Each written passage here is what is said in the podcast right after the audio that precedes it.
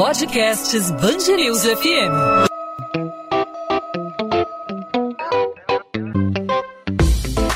Dois às 20, com Maurício Bastos e Luana Bernardes. Oferecimento Cultura Inglesa. Inglês com cursos ao vivo pela internet, que incentiva, desenvolve e move você. Nos últimos dias, diferentes cidades do Brasil voltaram a registrar crescimento no número de casos de Covid-19 e, com isso, em muitas localidades não tem sido descartada a possibilidade de retomada de medidas mais duras, mais restritivas de circulação da população, caso esses índices de contaminação pelo coronavírus continuem crescendo. Em meio a esse cenário, quem depende de tratamento médico para diversas doenças se preocupa com os impactos dessa nova alta de casos confirmados e também de mortes pelo vírus e da consequente superlotação de hospitais. É o caso, por exemplo, de quem enfrenta o câncer, uma doença que, de acordo com a Organização Mundial da Saúde, afeta 1 milhão e 300 mil brasileiros. Uma estimativa das sociedades brasileiras de patologia e de cirurgia oncológica aponta que nos primeiros meses da pandemia, 70% das cirurgias de câncer foram adiadas. Além disso, ao menos 70 mil brasileiros deixaram de ser diagnosticados com câncer devido à não realização de exames essenciais para identificar a doença. E para falar sobre a necessidade desses cuidados em meio à pandemia, nós conversamos aqui no podcast 2 às 20 com o oncologista Frederico Nunes, do Instituto Oncoclínicas. Frederico, obrigado por aceitar nosso convite aqui na Band News FM. Seja bem-vindo ao podcast 2 às 20. Eu que agradeço, Maurício, agradeço a oportunidade, a gentileza.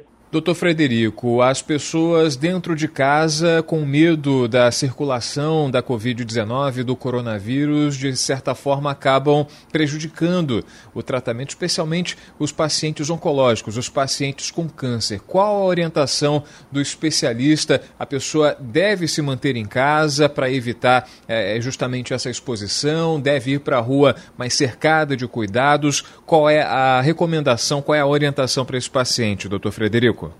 Então, Maurício, é muito importante a gente é, discutir exatamente um tema como esse. Né? É, o coronavírus impactou de uma maneira absolutamente inesperada a vida de todos nós, mas a gente tem que também continuar tendo o devido cuidado com outras patologias. Aqui, em especial, o câncer, né, que a gente está debatendo.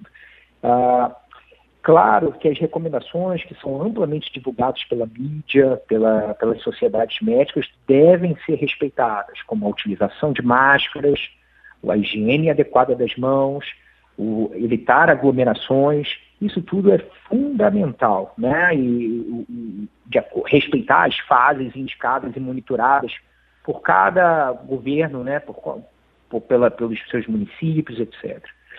É, no entanto, a gente também não pode deixar de atentar a que existem outras doenças, como o câncer.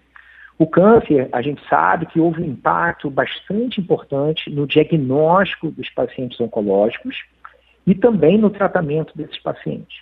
A gente sabe que o atraso no tratamento dos pacientes pode levar a uma pior resposta ou um pior resultado do tratamento deles.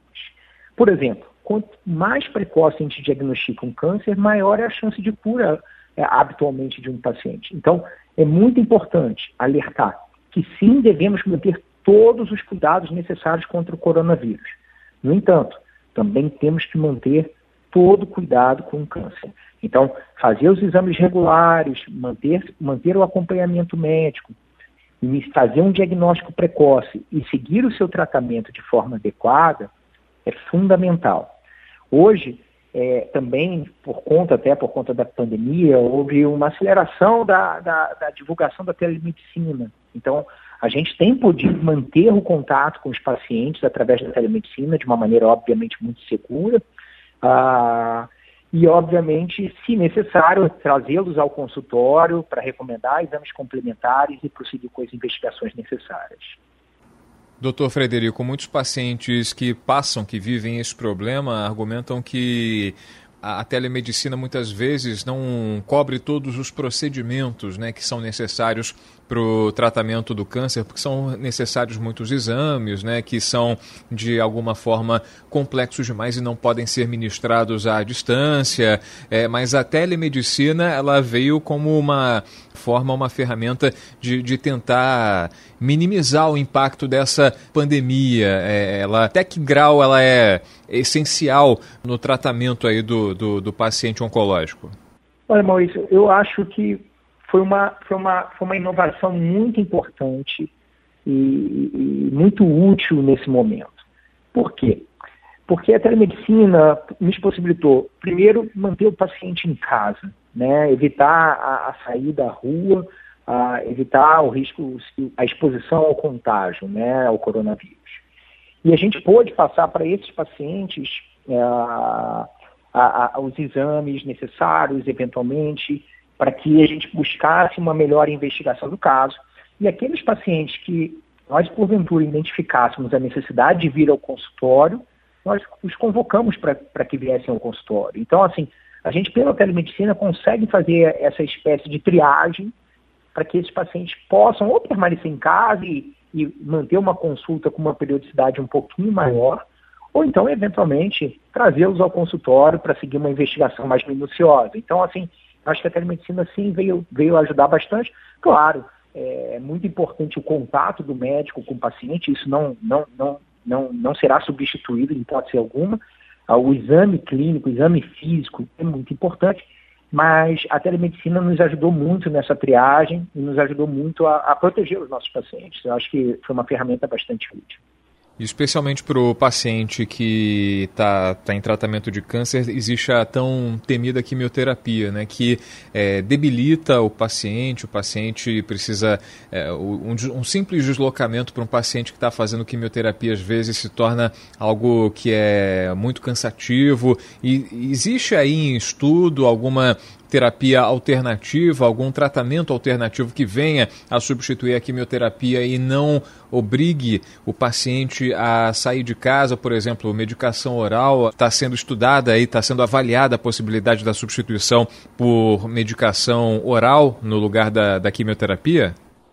Então, e, e, na verdade, hoje a gente tem uma gama bastante ampla de, de possibilidades terapêuticas relacionadas ao câncer. Cada, cada patologia pode ter determinados tipos de tratamento, como a quimioterapia, como você mencionou, medicações orais, como drogas-alvo, bloqueios hormonais, e até a imunoterapia, que é uma, uma terapia que transformou a oncologia nesse, no, no cenário da oncologia nesses últimos anos. Então, a gente tem diversas alternativas, sim, e claro que nós, médicos oncologistas, estamos levando em consideração para cada tipo específico de patologia e para cada tipo específico de situação dentro daquela patologia, a possibilidade de ofertar um tratamento mais cômodo para o nosso paciente. Infelizmente, tem situações onde é, não, não é possível uma eventual troca e, e, e temos que trazê-lo, trazer o paciente à clínica para tratá-lo. Mas sempre que possível, sim, temos pensado nessa possibilidade. Certamente é, toda a comunidade aí da oncológica tem, tem feito isso para trazer um maior conforto para o paciente. É uma, uma, é uma coisa que a gente já faz habitualmente e agora, certamente, todos nós estamos mais atentos. Nós estamos conversando com o oncologista Frederico Nunes, do grupo Oncoclínicas. Lembrando que nesse dia 4 é o Dia Mundial de Combate ao Câncer em meio à pandemia. Essa é uma preocupação. O tratamento do câncer, como as pessoas devem eh, levar adiante o tratamento em função das restrições que estão sendo impostas de deslocamento em algumas cidades com a elevação do número de casos de Covid-19. O isolamento social tem sido levado um pouco mais a sério. As bandeiras indicativas é, do nível de contágio aí, às vezes acabam sendo limitadores da saída das pessoas de casa para fazer tratamento na clínica, para visitar o médico, para visitar o consultório. É isso que está sendo debatido nesse Dia Mundial de Combate ao Câncer. Outro assunto que a gente gostaria de tratar com o senhor, doutor Frederico, é a respeito da vacinação contra a Covid-19. O paciente oncológico, o paciente que está fazendo tratamento contra o câncer, ele tem alguma contraindicação para receber essa vacina? Ele de alguma forma se enquadra é, em algum grupo de prioridade devido ao estado debilitado de saúde? Como paciente oncológico, qual é a relação com a vacinação contra a Covid-19? Então, é, é uma, uma excelente pergunta. Primeiro, é um grande feito, acho que, da comunidade científica, a gente chegar em tão pouco tempo a uma vacina. É, isso é realmente algo extraordinário. Assim. Ah, segundo, é uma, é uma pergunta super pertinente. A Sociedade Brasileira de Oncologia fez uma cartilha recomendando não só a nós oncologistas, mas a todos os pacientes, pautado em algumas já evidências. É claro que é tudo muito novo. É, e pautado, obviamente, em outras situações, até de vacinas, outras vacinas, que a gente sim recomende a vacinação dos nossos pacientes. No entanto, eles também fazem uma ressalva, que é muito importante a gente discutir caso a caso a, a indicação e o melhor momento da vacinação de cada paciente. Então é muito importante a gente salientar aqui, uma vez que a gente está divulgando isso tudo de uma maneira bastante ampla, que cada paciente deve discutir individualmente com seu médico, com seu oncologista, o melhor momento para se vacinar, é, porque cada paciente pode estar em determinados tipos de tratamento, tá, Maurício? Então, assim, tem tratamentos que não, não alteram a imunidade do paciente. Então, o paciente pode ir lá fazer e tomar a sua vacina sem menor problema. Tem outros tratamentos onde a imunidade dele cai bastante. Então, o melhor momento deve ser discutido individualmente no consultório. Né? Então, há sim uma, uma recomendação forte para que todos se vacinem, tá? Eu acho que é fundamental, mas cada paciente deve discutir individualmente o seu caso com o seu oncologista. Dr. Frederico Nunes, oncologista do grupo Oncoclínicas, conosco aqui na Band News FM, falando sobre o dia 4 de fevereiro, o Dia Mundial de Combate ao Câncer e a relação com a questão da vacinação, com a questão do isolamento social, de que forma o isolamento pode atrapalhar ou beneficiar o tratamento contra o câncer. Doutor Frederico, obrigado mais uma vez pela sua participação conosco aqui na Band News FM, obrigado pelos esclarecimentos e até uma próxima oportunidade. Eu que agradeço, Maurício, agradeço a oportunidade, a gentileza, agradeço a Band News e, e, e até uma próxima oportunidade, se Deus quiser. 2 às 20, com Maurício Bastos e Luana Bernardes.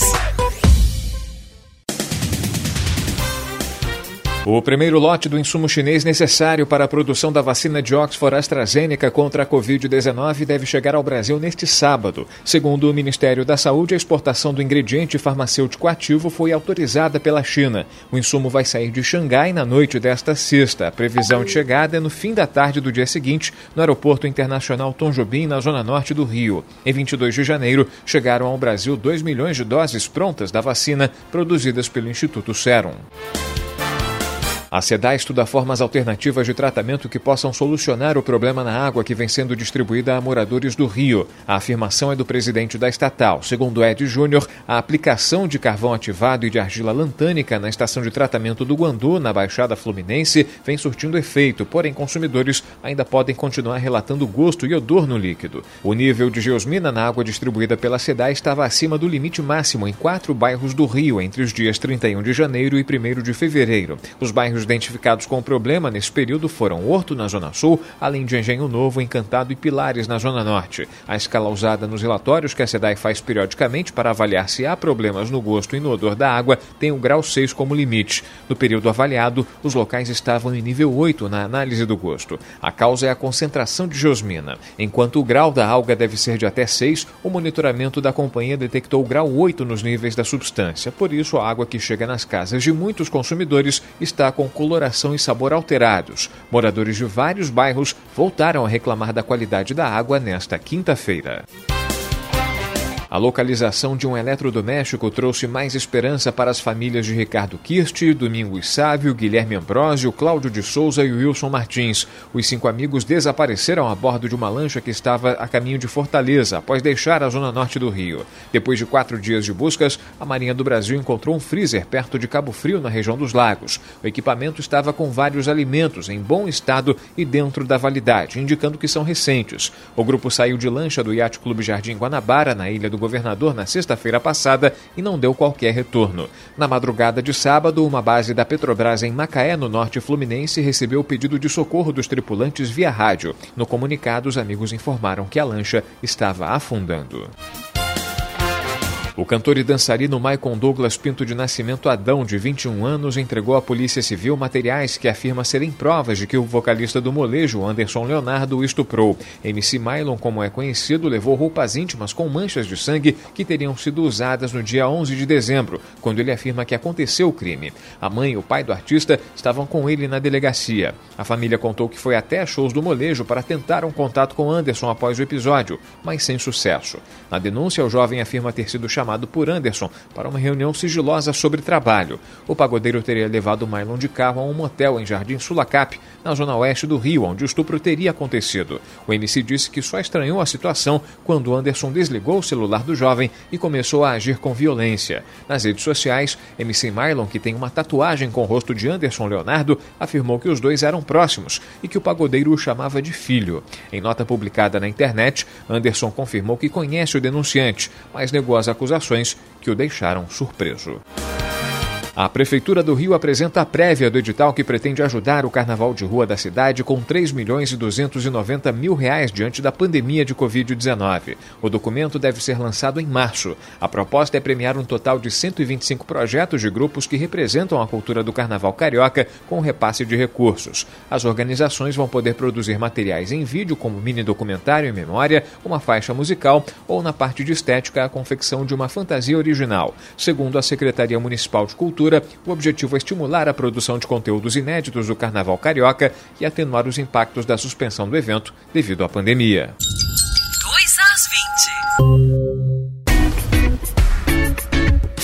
Ponto final no 2 às 20. O 2 às 20 é a Band News FM em formato podcast com assuntos da nossa cidade, do nosso estado, que é destaque no Rio de Janeiro, sempre disponível para você a partir das 8 horas da noite, a partir das 20, de segunda a sexta-feira, nas principais plataformas de streaming de áudio, aí no seu tocador favorito de podcast no seu celular ou no nosso site bandnewsfmrio.com.br. Nessa quinta-feira, Dia Mundial de Combate ao Câncer, falamos sobre a dificuldade do tratamento da doença doença em meio à pandemia e o estímulo mais que necessário dos especialistas da medicina para que as pessoas não abandonem o tratamento em função do isolamento social. É um momento em que as pessoas devem se cercar de cuidados, mas devem dar prosseguimento às terapias para combater o câncer. Podcast 2 às 20 volta nessa sexta-feira, fechando a semana e, claro, a gente conta, além da sua audiência, com a sua participação também. Você pode interagir conosco dando sugestões, fazendo perguntas, fazendo as suas críticas. Fique à vontade para falar com a gente. Você pode mandar sua mensagem utilizando o Instagram. Comigo você fala no arroba Maurício Bastos Rádio. E, claro, você pode participar da programação da Band News FM, fazendo também sugestões, elogios, críticas, mandando a sua mensagem utilizando as redes da Band News FM, não só no Instagram, mas também no Twitter, no Facebook, é só procurar Band News FM Rio. Então o encontro está marcado nesta sexta-feira, mais um 2 às 20, aqui na Band News FM, na sua plataforma de podcast. Tchau, tchau, gente.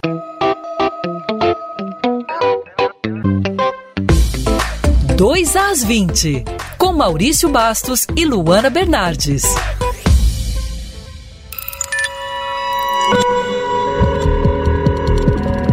Podcasts Band FM.